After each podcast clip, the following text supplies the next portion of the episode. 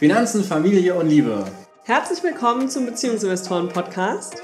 Wir sind Marielle und Mike. Let's talk! Kind oder Karriere? Ein Satz, den ich nicht mehr hören möchte. Ich möchte stattdessen für Kind und Karriere stehen und habe mir gedacht, die heutige Podcast-Folge wird sich mal nur darum drehen, wie das Ganze denn Realität wird. Vor einigen Jahren stand ich noch selbst an dem Punkt, dass ich mir überlegt habe, ich möchte eigentlich gerne Mama werden. Ich bin bereit, ich habe einen tollen Partner und ich fühle mich so, als ist es jetzt so weit, dass ich Mama werden könnte. Und gleichzeitig war ich gerade erst, hm, ich glaube, ein Jahr ungefähr im Beruf. Ich hatte davor fünf Jahre studiert und mir hat mein Job super Spaß gemacht. Und ich habe einfach gesehen, was für Potenzial noch vor mir liegt, wo sich diese Stelle hin entwickeln kann.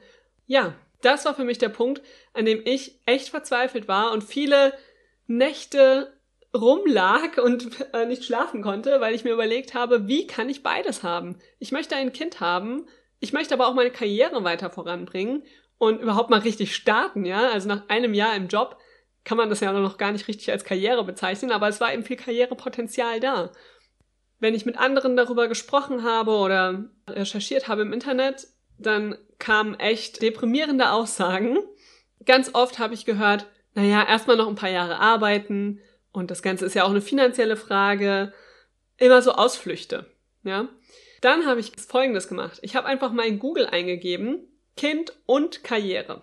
Und was dabei rauskam, hat mich echt schockiert. Die Überschriften, die ganz oben standen, war als Mutter in der Genderfalle, Vereinbarkeit ist eine Lüge, Gleichberechtigung, Kind oder Karriere, Kinder, das Aus für die Karriere, Kind oder Karriere, kann man beides haben.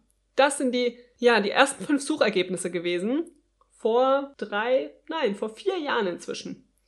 Und dann habe ich einen Artikel geschrieben für unseren Blog, für die Beziehungsinvestoren. Der nannte sich Sieben Visionen, damit Kind und Karriere funktioniert. Besonders spannend ist, dass wir diesen Artikel jetzt nochmal kurz zusammengefasst haben, diese sieben Visionen, auf Instagram und dort einen Post gemacht haben. Da gab es super viele coole Kommentare dazu.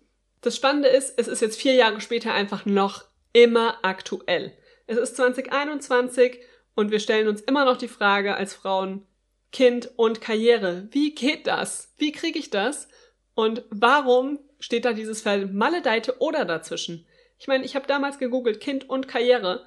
Allein drei der Ergebnisse in den Top 5 hießen wieder Kind oder Karriere. Warum? Ich möchte das dieses oder bekämpfen und möchte, dass da ein und steht. Diese sieben Visionen, die ich damals formuliert habe, möchte ich heute in dieser Podcast-Folge einfach nochmal durchgehen, ja, dir einen Einblick geben, wie ich das heute sehe. Und ich kann schon mal vorwegnehmen, viel hat sich nicht geändert. Vieles davon hat sich tatsächlich bewahrheitet.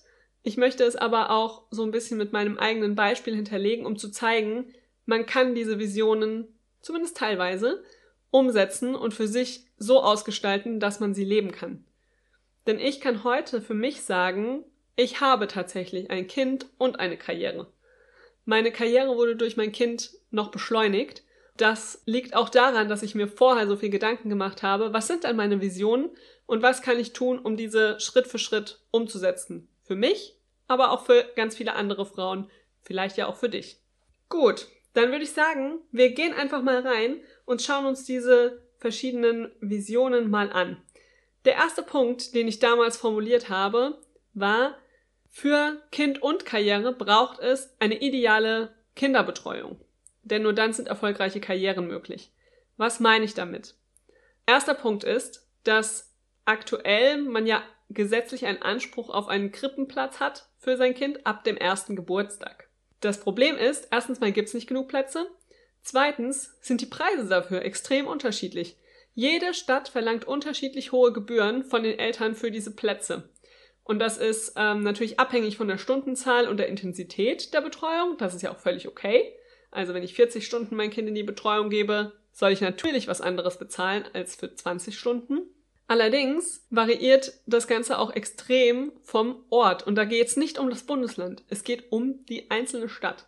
Zum Beispiel war es für uns so, wir haben, als der Babyinvestor geboren wurde, in Oberursel gelebt. Die Betreuungskosten dort waren komplett unterschiedlich zu denen in Frankfurt, wo ich gearbeitet habe.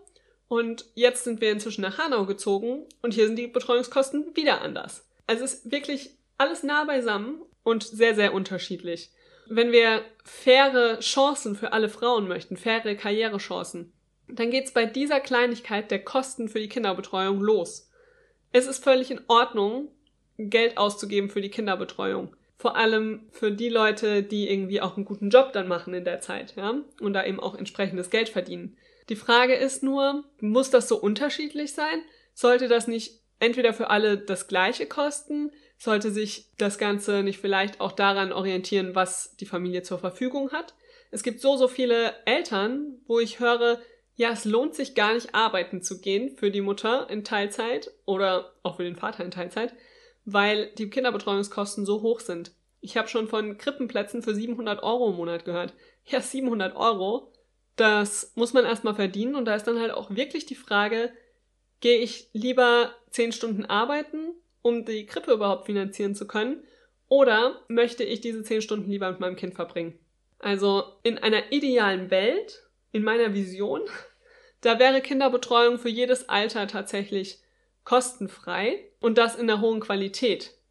Ich möchte als Mutter natürlich mein Kind gut aufgehoben wissen. Ich bin dafür auch bereit, was zu zahlen, auf jeden Fall. Aber ich finde, der Grundstock muss kostenfrei sein. Der muss auch einfach vom Staat garantiert sein, dass man diesen Platz nicht nur rechtlichen Anspruch darauf hat, sondern ihn wirklich bekommt. Denn ja, ich erinnere mich auch nur an unsere Umzugsphase rund um den ersten Geburtstag des Baby-Investors. Damals sagte man uns, naja, ähm, Sie ziehen ja um, also kriegen Sie hier in Oberursel keinen Platz mehr. Und in Hanau sagte man uns, Sie bekommen erst einen Platz, wenn Sie hier gemeldet sind. Jetzt hat sich aber unser Umzug ja ziemlich überschnitten, ja. Dann war's das mit unserem Anspruch ab dem ersten Lebensjahr. Da sagte man uns, na dann klagen Sie halt einen Platz ein. Und das finde ich unmöglich. Ich möchte so einen Platz nicht einklagen, sondern ich möchte, dass er zu einem fairen Preis zu bekommen ist. Für alle, die es brauchen, sollte er kostenfrei sein. Also der Grundstock sollte wirklich kostenlos sein. Und wenn man dann besondere Dinge haben möchte, klar darf das was kosten. Aber es muss für jede Frau die Möglichkeit geben, zu einem erschwinglichen, am besten kostenfreien Preis arbeiten zu gehen. Nur dann ist es reizvolle Situation, arbeiten zu gehen.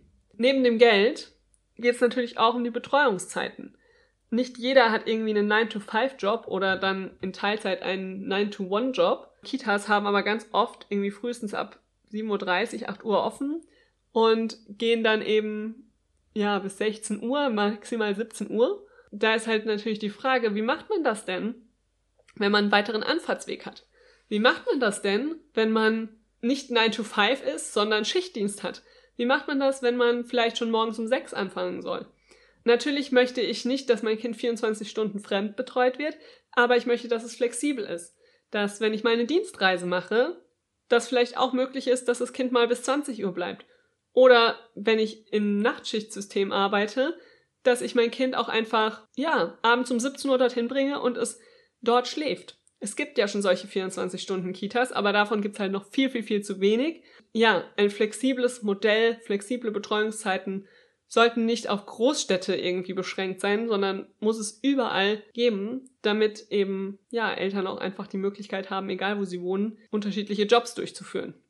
Für das Kind ist es natürlich auch wichtig, da eine gute Struktur zu haben und sich wohlzufühlen, in einem guten Umfeld zu sein, ja, auch Regelmäßigkeit zu haben. Ich glaube nicht, dass es irgendeinem Kind schaden würde, anstatt von 8 bis 16 Uhr in die Kita, von 17 bis 9 Uhr in die Kita zu gehen und einfach dort zu schlafen. Wenn das die Regel ist, das Kind das so lernt, das kann funktionieren. Da bin ich fest von überzeugt.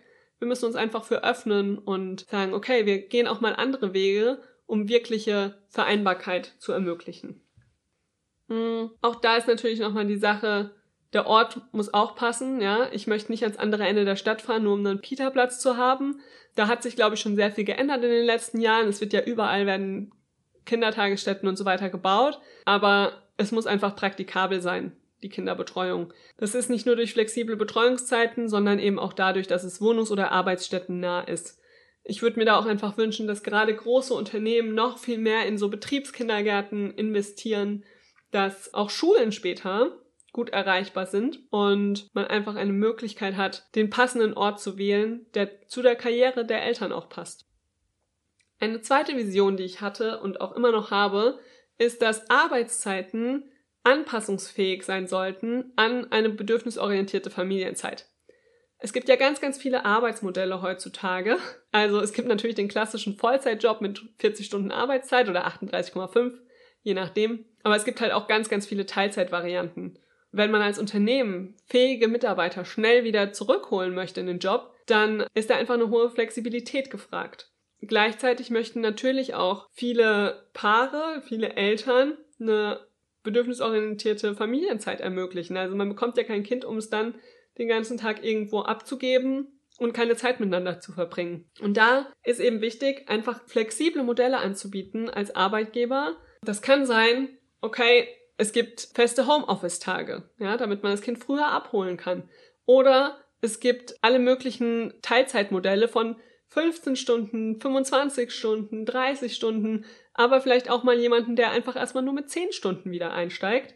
Genau, das wäre wirklich zu wünschen. Natürlich auch, dass so, ja, wenn die Bedürfnisse mal größer sind, wenn ein Kind krank ist zum Beispiel, dass man dann einfach sagt, okay, ich mache spontan Homeoffice oder ich baue ein paar Überstunden ab also, dass da Arbeitgeber einfach auch entgegenkommen und sagen, ich weiß, wenn meine Mitarbeiter hier vor Ort sind und sich die ganze Zeit Sorgen machen darüber, was zu Hause passiert, das ist auch nicht produktiv oder effizient für mich als Arbeitgeber. Ich habe lieber Arbeitnehmer, die ja diese Flexibilität bekommen und auch diese individuellen Lösungen gerne annehmen, dass ich eben nicht einfach nur schaue, was ist die reine Anwesenheit, sondern was kriegen die Leute in der Zeit tatsächlich geschafft.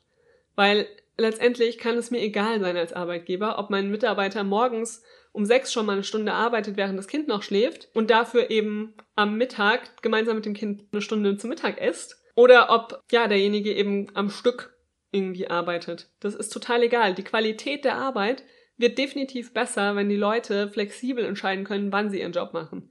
Natürlich nur, wenn sie gerne ihren Job machen. Wenn die Leute keinen Bock auf ihren Job haben, man grundsätzlich irgendwie kein gutes Arbeitsklima hat, dann wird sowas bestimmt viel ausgenutzt. Aber ich glaube, wenn man irgendwie als Unternehmen gute Leute im Unternehmen halten möchte und von deren Arbeitskraft auch langfristig profitieren möchte, dann sollte man deren Kräfte nicht durch irgendwie Unflexibilität rauben, sondern ihnen wirklich Flexibilität anbieten und ja, offen sein für Neues. Meine dritte Vision, wie Kind und Karriere funktioniert, ist wirklich wegzugehen von dem Gedanken, Kind und Karriere ist eine Doppelbelastung. Stattdessen es zu sehen als Kind und Karriere ist eine Doppelverantwortung, die diese Frau oder dieser Mann haben. Was meine ich damit? Ich selbst habe ein duales Studium gemacht. Das heißt, ich habe eine quasi Ausbildung in einem Unternehmen gemacht und gleichzeitig studiert. Das wurde immer irgendwie gesehen als, ich habe eine sehr hohe Leistungsbereitschaft. Ja, ich mache zwei Dinge gleichzeitig. Andere Sache, anderes Beispiel ist, Mike hat seinen Job und ist ehrenamtlich super engagiert. Er ist noch Leiter von einem Sportverein, vollkommen ehrenamtlich, kriegt dafür kein Geld und nebenher hat er seinen Vollzeitjob gemacht. Da sagen ganz viele, boah, das ist ja ehrenswert, das ist ja richtig cool, dass du das machst für die Gesellschaft. Das sind zwei Dinge, genauso wie bei dem dualen Studium. Zwei komplett unterschiedliche Welten, die miteinander verknüpft werden und es wird super anerkannt. Und dann kommen wir zu Kind und Karriere. Menschen, die Kinder haben und eine Karriere, wird oft nachgesagt, das ist eine echte Doppelbelastung. Selbst wenn sie es gut meistern, wird gesagt, du schaffst es, diese Doppelbelastung ja auszuhalten, zu managen und so weiter.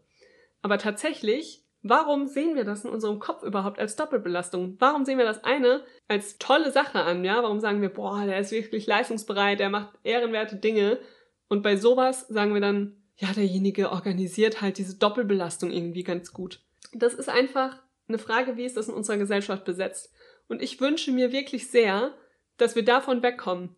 Denn eine arbeitende Mutter, die ist keine Rabenmutter. Im Gegenteil, sie hat Respekt verdient, genauso wie andere Leute für andere Doppelverantwortungen Respekt bekommen. Sie hat Respekt verdient, dass sie es schafft, eine gute Mutter zu sein und ihren persönlichen beruflichen Erfolg dafür nicht zurückstellt.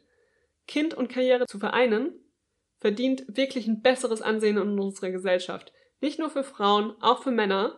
Ich wünsche mir wirklich, dass das mehr gewertschätzt wird und dass wir sehen, krass, derjenige macht da irgendwie einen super Job in beiden Lebensbereichen. Ja, geht mit dieser Doppelverantwortung sehr gut um und nicht geht mit dieser Doppelbelastung sehr gut um. Ich möchte kein Mitleid dafür, dass ich Mama bin und trotzdem eine Karriere mache. Ich möchte Bewunderung. Ich möchte, dass andere sehen, boah, die übernimmt Verantwortung für ihr Leben und für das Leben eines weiteren Menschen, mindestens. Das ist wirklich eine der wichtigsten Visionen für mich, dass ich mir wirklich wünsche, dass unsere Gesellschaft da anders denken, anderes Verständnis von bekommt. Vision Nummer vier für Kinder und Karriere heißt, dass es fließendere Übergänge braucht zwischen dem Leben mit Kindern und der Karriere. Was meine ich damit? Mein Wunsch ist es, dass es nicht zwei separate Leben sind. Ich möchte nicht ein Leben mit meinem Job haben und eins mit meiner Familie, sondern ich möchte beides vereinen. Das ist natürlich nicht in jedem Job möglich, aber ich glaube, es ist in vielen, vielen mehr möglich, als man denkt. Ich habe ja vorhin schon gesagt, dass ich vor der Entscheidung für ein Kind wirklich lange überlegt habe die Sache ist, ich habe damals ja, oder ich arbeite dort immer noch in einer Unternehmensberatung. Ich bin im Backoffice dort, also ich bin keine Beraterin, aber dennoch hat natürlich eine Unternehmensberatung jetzt nicht den Ruf, die familienfreundlichste Branche zu sein. Ja? Und da habe ich mir natürlich Gedanken gemacht, bin ich da als Teilzeitkraft überhaupt noch was wert? Kann ich da überhaupt noch aufsteigen? Was ist auch, wenn mein Kind mal krank ist, wenn ich das mit meinem Kind irgendwie nicht organisiert kriege? Ich habe mir wirklich viele Sorgen gemacht ich habe jetzt auch nicht gedacht, ich bin jetzt nicht in so einem Job, wo das total easy peasy zu vereinen sein wird. Ja? Ich glaube, das denken viele Frauen. Und ich glaube, dass wir da uns sehr selbst im Weg stehen. Wir Frauen stehen uns im Weg, dass wir denken, wir müssen dann zwei separate Leben managen. Einmal das Jobleben, einmal das Familienleben. Aber so ist es nicht. Ich bin inzwischen fest davon überzeugt, dass diese Vision, fließende Übergänge zwischen dem Leben mit Kindern und der Karriere, dass das möglich ist. Bei mir selbst war es so, dass ich nach fünf Monaten wieder zurück in den Job gegangen bin. Zwar nur mit 15 Stunden, aber mit 15 Stunden. Das erste Beispiel, wie ist dieser Übergang, das war ein total fließender Übergang, denn ich musste plötzlich beim Job Muttermilch abpumpen für mein Kind zu Hause. Ja, das hat bedeutet, dass ich meine Pausen damit verbracht habe, abzupumpen und am Abend habe ich bei meinen zwei Arbeitstagen die Milch in Bechern mit nach Hause genommen, damit Mike sie, unserem Babyinvestor, wieder füttern konnte, wenn ich das nächste Mal arbeiten war. Das war das erste Mal, wo so der Job und das Familienleben irgendwie total miteinander verschmolzen sind. Und wir haben das dann noch weitergeführt, als der Babyinvestor ungefähr ein Jahr war und wir das Betreuungsproblem hatten, von dem ich vorhin schon berichtet habe, dass wir keinen Platz bekommen haben. Dann habe ich einfach bei meinem Arbeitgeber mal nachgefragt. Ich bin diesen Schritt gegangen und habe gesagt, ich habe jetzt gerade auf die 25 Stunden erhöht, ich bin hier drei Tage die Woche, ich möchte das, mir macht das Spaß und ich sehe auch, ihr braucht mich, aber ich krieg es nicht organisiert, mein Kind drei Tage betreut zu haben. Einen Tag konnte Mike abdecken, das war klar, aber mehr halt auch nicht, da waren noch zwei Tage offen. Wir haben dann gesagt, okay, einen Tag können die Großeltern abdecken, aber einen Tag stehe ich einfach da und weiß nicht, was ich tun soll. Dann hat mein Arbeitgeber gesagt, okay, wir probieren es jetzt, du machst Homeoffice oder du bringst ihn mit wir probieren es. Wenn es nicht funktioniert, kannst du immer noch reduzieren. Und ich bin so froh über diesen Vorschlag, weil ich habe meinen Baby-Investor dann vier Monate fast, einen Tag in der Woche mit ins Büro genommen. Und das war die beste Zeit. Das war für den Baby-Investor super. Der hat was erlebt, der war in einem neuen Umfeld. Wir hatten so ein kleines Kinderbüro eingerichtet, wo andere Mitarbeiter Spielsachen reingetan haben, die sie quasi nicht mehr wollten von ihren älteren Kindern. Gleichzeitig stand dort eben ein Laptop-Arbeitsplatz zur Verfügung und ein Whiteboard und so weiter. Also es war quasi ein eingerichteter Büroraum mit Spielsachen. Und der Babyinvestor hat es so gefeiert, andere Spielsachen, was Neues sehen. Die Menschen, die natürlich alle begeistert waren von einem kleinen Baby. Meine Kollegen hatten super Stimmungsaufheller direkt, wenn mal irgendwas Blödes war, haben sie gesagt, oh, kann ich mal schnell das Baby kuscheln? Das war natürlich noch vor Corona. Er war in Meetings mit dabei, hat natürlich mit einem Jahr auch noch zwei Stunden am Tag geschlafen, einmal vormittags, eine Stunde, einmal nachmittags. In der Mittagspause war er mit am Tisch gesessen mit den Kollegen und es war einfach wirklich ein fließender Übergang. Ich konnte im Büro besser arbeiten, als es im Homeoffice war, weil es für den Babyinvestor was Neues war. Und weil ich bei wichtigen Terminen auch einfach mal zu meinen Kollegen gehen konnte und sagen konnte, hier, wer hat gerade Lust, Baby zu kuscheln? Ja, das war eine so tolle Erfahrung, wie da Job und Familie zusammengeflossen sind. Nicht nur für mich war das eine tolle Erfahrung und für den Babyinvestor, sondern auch für meinen Arbeitgeber. Die haben tatsächlich gesagt, okay, wir hätten es nicht gedacht, dass das so gut funktioniert, aber wir sehen, dass dieses Kind hier eine super Stimmung reinbringt und dass es auch andere ermutigt, dass es funktioniert, dass man beides haben kann. Sie haben gesehen, dass ich meine Termine, meine Aufgaben weiterhin gut gemacht habe. Klar hatte ich manchmal ein Baby mit auf dem Arm Und ja, manchmal musste ich auch in einem Telefonat sagen, es geht jetzt gerade nicht, der Kleine weint jetzt, ich rufe in einer Viertelstunde nochmal an. Aber sie haben einfach gesehen, Alternative wäre gewesen, ich hätte weitere 10 Stunden reduziert und wäre wieder auf die 15 Stunden gegangen und meine Arbeitskraft wäre nicht für sie zur Verfügung gestanden. Und ich wertschätze das sehr, dass mein Arbeitgeber da so offen war, so mutig war, das zu probieren. Ich glaube, davon haben nicht nur wir, sondern auch mein Arbeitgeber und vor allem auch zukünftige Mitarbeiter unseres Unternehmens, die Kinder bekommen werden, profitiert, weil dieses Büro wird tatsächlich jetzt auch von anderen Eltern mit ihren Kindern regelmäßig genutzt. Und das freut mich sehr und das ist wirklich meine Vision, die Nummer vier, dass wir das schaffen, mit ganz vielen anderen Beispielen noch mehr Übergänge fließen zu lassen und dass es nicht so ein harter Bruch ist zwischen vormittags bin ich im Job, abends und nachmittags bin ich Mama. Ich möchte, dass das ein Leben ist, weil das Kind gehört zu mir, die Karriere gehören zu mir, ich bin mein eigener Mensch, das ist alles mein Leben, das ist mir alles wichtig. Da müssen fließende Übergänge da sein. Kommen wir zur fünften Vision. Die fünfte Vision ist die Rente.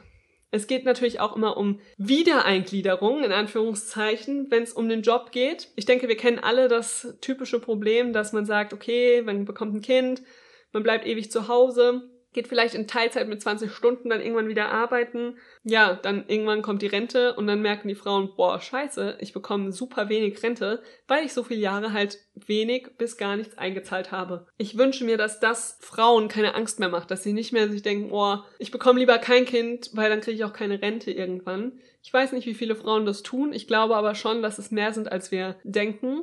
Oder auch, dass man sich so Restriktionen aufsetzt wie man kommt in Teilzeit zurück, aber unter 30 Stunden macht es gar keinen Sinn. Das ist nicht so. Es ist auch toll, wenn man mit 10, 15 oder 20 Stunden wiederkommt, weil man einfach drin bleibt in der Thematik, weil man relevant bleibt, weil man weiß, was passiert denn. Irgendwann kann man vielleicht wieder mehr aufstocken, aber dieser Gedanke, weniger als 30 Stunden macht keinen Sinn, der kommt natürlich auch aus diesem Rentengedanken, dass die Leute mal Angst haben, ich zahle nicht genug ein und irgendwann stehe ich dann da und krieg 500 Euro Rente. Und da möchte ich wirklich hinterfragen, ob wir als Gesellschaft nicht Kinderbetreuungszeiten noch besser anerkennen sollten. Klar, es gibt die drei Rentenpunkte, die man bekommt für die ersten drei Lebensjahre als Frau. Da beginnt schon das Problem. Das mussten wir feststellen. Mike und ich haben uns ja die Elternzeit 50-50 aufgeteilt. Das heißt, wir waren gleich viel zu Hause. Das Elterngeld, da war das noch nicht mal so problematisch. Das konnten wir auch aufteilen. Aber bei den Rentenpunkten habe ich einen Brief bekommen, dass ich diese jetzt bekomme weil ich bin ja die Mama. Ich kann diese natürlich auch gerne an den Vater abgeben, wenn er die Betreuungszeiten übernimmt, aber ich kann sie entweder ganz abgeben oder gar nicht. Und das ist halt ein Punkt, den finde ich richtig scheiße.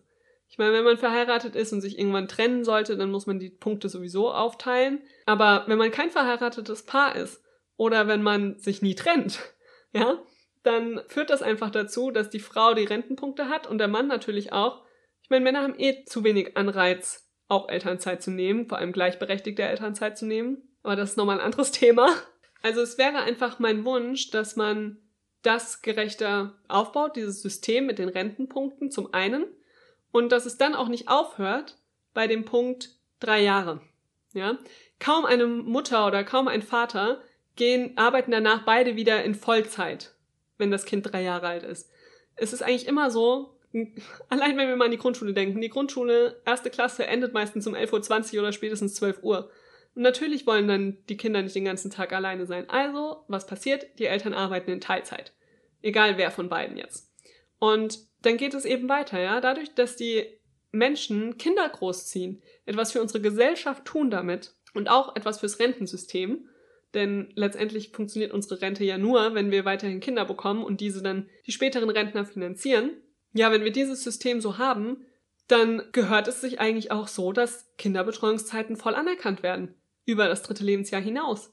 Das heißt, wenn ich als Mutter nur noch Teilzeit arbeiten kann, weil ich mein Kind betreuen möchte den restlichen Tag, ja, dann sollte ich trotzdem die volle Rentenpunkte bekommen. Das ist wirklich ein Punkt, da könnte ich wahrscheinlich mich ewig drüber aufregen. Es ist auch wirklich schwer, da einen guten Weg zu finden, ja, weil es gibt natürlich auch Menschen, die, die würden gerne Kinder haben, aber können sie nicht haben. Oder es gibt Menschen, die sich bewusst dafür entscheiden, keine Kinder zu bekommen. Und die profitieren dann natürlich nicht von so einem System, wenn man sagt, Kinderbetreuungszeiten werden voll anerkannt. Es gibt auch sicherlich Menschen, die sagen, ein Vollzeitjob ist was anderes und verdient eine höhere Rente als Kinderbetreuung. Aber da möchte ich wirklich mal dazu aufrufen, das zu hinterfragen, ob es nicht für unsere Gesellschaft genauso wichtig ist, Kinder zu betreuen, Kinder gut zu betreuen und ihnen auch die Zeit zu geben, die sie brauchen mit ihren Eltern, wie auch unsere Wirtschaft voranzubringen mit Vollzeitjobs, Teilzeitjobs, was auch immer. Ist das nicht gleichwertig, zumindest wenn wir langfristig unsere Gesellschaft anschauen? Ich bin davon überzeugt, dass es so ist und dass diese Freiheit für Frauen auch zu, wirklich zu wählen, zu sagen, ich möchte für die kostenfreie Kinderbetreuung mein Kind in die Betreuung geben und arbeiten oder ich möchte mich auf die Kinderbetreuung fokussieren. Diese Freiheit sollten Eltern einfach haben und ich bin sicher, dass das zu mehr weiblichen Karrieren führen wird, aber auch zu mehr glücklichen Familien, die einfach das Modell für sich so gebaut haben, wie es für sie und ihre Lebensphase passt. Jetzt sind wir schon bei der Vision 6. Die geht ein bisschen in eine andere Richtung. In dieser Vision wünsche ich mir, dass wir uns leichter tun, Hilfe anzunehmen und die eigene Leistung zu wertschätzen.